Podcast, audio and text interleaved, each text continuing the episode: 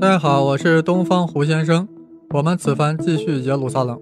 我们在上集、中集、下集和续集一里啊，深深的明白，耶路撒冷是三大一神教的圣地，是犹太教、基督教和伊斯兰教无可替代的圣地。三教圣地汇集一城，交织在一起，成为了耶路撒冷的骄傲，但也成为了各种宗教势力争夺的焦点。耶路撒冷虽然你的名字叫和平，但你注定无法平静。这里的文明冲突、民族矛盾、宗教对立，岂是其他城市所能媲美？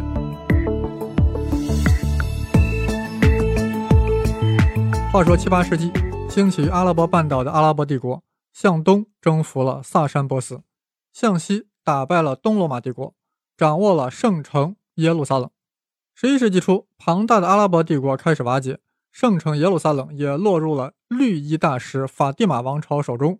南下的塞尔柱突厥人进入巴格达，迫使阿巴斯王朝的哈里发授予其首领苏丹称号，进而向西进一步扩张，把东罗马帝国打得满地找牙，甚至还俘虏了拜占庭的皇帝罗曼努斯四世，在中亚和西亚建立起了强大的、庞大的塞尔柱帝国。塞尔柱帝国不断的走强，在马利克沙在位时达到了鼎盛。既然鼎盛了，塞尔柱突厥人必然要。夺取耶路撒冷，从谁手中夺取呢？大家没忘吧？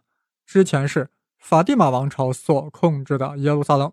当然，塞尔柱帝国和法蒂玛王朝都是穆斯林，但区别是塞尔柱是逊尼派，而法蒂玛是什叶派。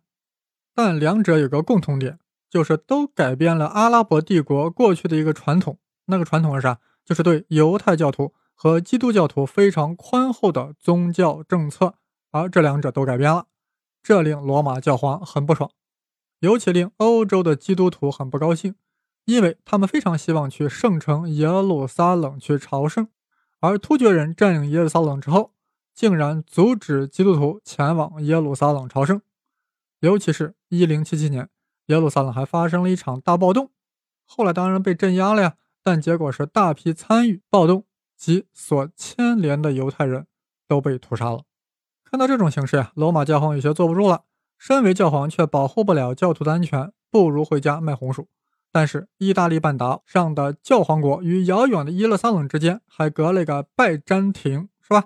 恰在此时，东罗马帝国被塞尔柱人打得着不住了，突厥人已经兵临君士坦丁堡了。其皇帝阿莱克西在1095年向罗马教皇求救：“快来救救我们吧，毕竟我们是同气连枝呀！”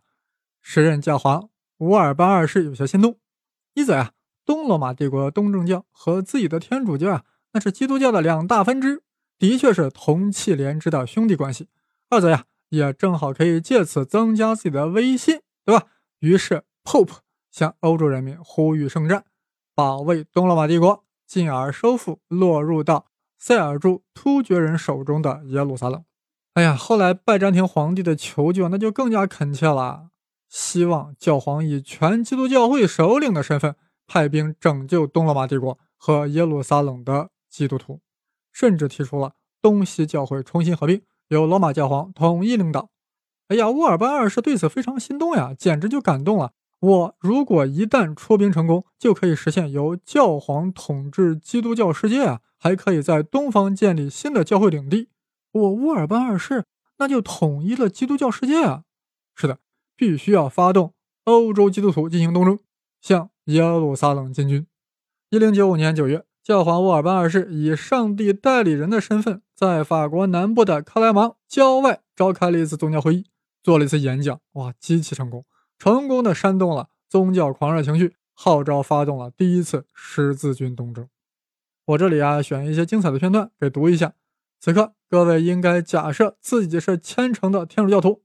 看看你听了这个演讲之后会不会受到感染，想不想立即去参加东征？好，那我就要开始了啊！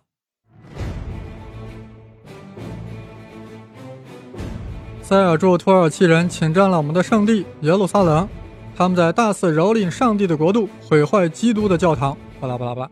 让我们投入一场神圣的战争，一场为主而重获圣地的伟大的十字军东征吧！让一切争辩和倾轧休止。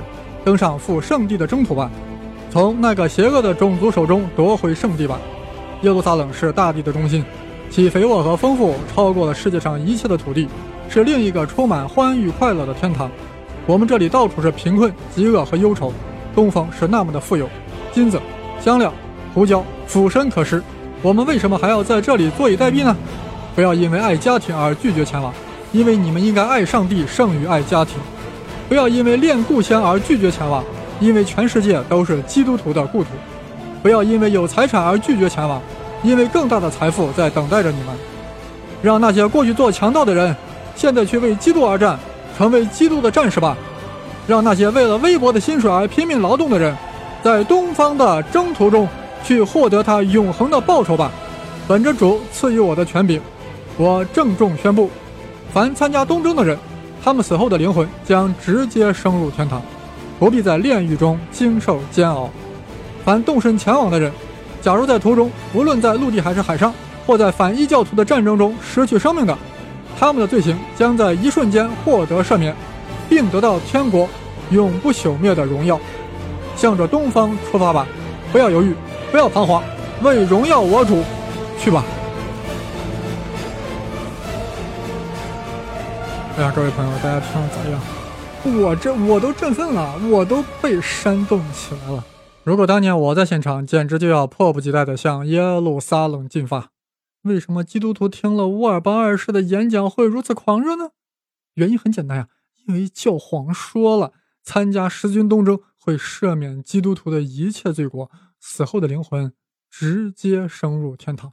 换句话说，十字军东征。就是进入天堂的直通车，这诱惑力太大了。哪个虔诚的教徒不愿意奋不顾身呢？更何况东方还遍地着黄金和香料。你看，在他这番演讲中，既有崇高的基督精神，又有现实的黄金香料物质。无论你是虔诚的教徒，还是卑劣的贪财者，谁能不亢奋起来呢？我们必须要承认，乌尔班二世是演讲大师。这是一篇。改变历史的演讲。乌尔班二世演讲后的四年呀，有一支穷人组成的队伍就急不可耐的出发了，一共两万人，都是贼穷的人啊，比贼都穷。估计是呀，急切的想到东方去发财。这支农民十字军在一零九六年四月踏上了东征的路途，啊，在途经匈牙利、拜占庭的时候的表现，简直就是一群无组织、无纪律、有信仰的乌合之众。到达小亚细亚之后。直接就被塞尔柱人屠杀干净了。这里啊，我们顺便把流散到欧洲的犹太人关心一下。大家知道，当年罗马皇帝的时候，把犹太人从巴勒斯坦给驱逐了，大多犹太人都流散到欧洲了嘛，是吧？那么这些犹太人到欧洲这几百年到底过得怎么样呢？哎，那么现在为啥要关心他？因为这支农民十字军啊，把欧洲犹太人好好的关心了一下。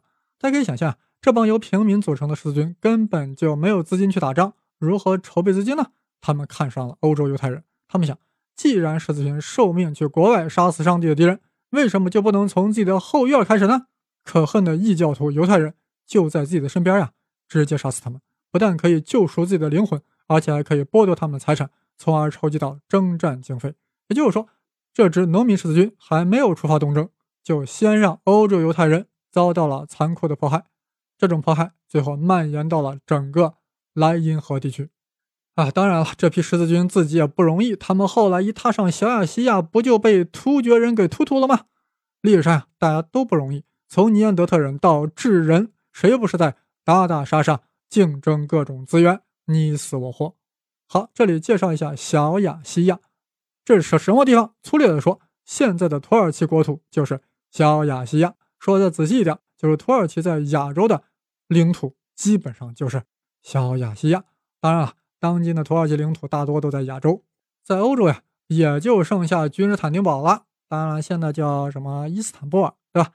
好了，不说农民十字军了，他们就是历史星空上的一颗 nothing，不值得在此多说。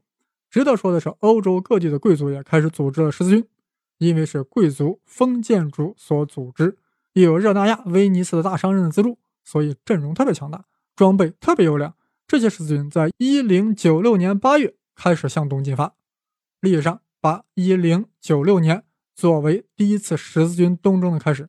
这一年是宋哲宗绍圣三年，北宋发生了一件大事儿，宋哲宗将他的皇后，二十三岁的孟皇后给废了，说他啥啊？说他是旁惑邪言，阴邪媚道，让他去住瑶华宫了，成了一名女道士。哎呀，估计有人呵呵了，一个小小的孟皇后被废了，算啥大事？竟然和十字军东征放在一起瞎凑热闹。大家可别小看，就是这个孟皇后，才有了后来的南宋王朝，而且它的重要性啊。就在于被废了。好了，中国废皇后，欧洲十字军，欧洲贵族主要啊集结了四支队伍，在一零九六年八月分别向东进发，数个月后先后到达了君士坦丁堡城外。君士坦丁堡那是东罗马帝国都城呀，正是拜占庭皇帝恳请教皇组织东征的。那么既然师军来了，必须要表示一下，是吧？所以拜占庭皇帝。阿历克塞一世又给这些士军给了很多补给，然后士军就渡海进入了小亚细亚。由于这些远征的士军的参加者呀，大多在军服上绣着十字架作为标志，所以史称十字军东征。注意，这是第一次东征，是的，还有第 n 次呢，对吧？那么在小亚细亚，直接就和塞尔柱突厥人干了起来，竟然把塞尔柱人给干翻了。攻占了叙利亚，到了一零九九年年初，竟然逼近了耶路撒冷。哦，十字军这么厉害！强大的塞尔柱都顶不住，当年的突厥的风格到哪去了？其实怎么回事？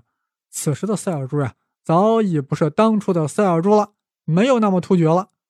前面我们说过呀，塞尔柱帝国在马利克沙在位的时候达到了顶峰，但是马利克沙苏丹在一零九二年去世了。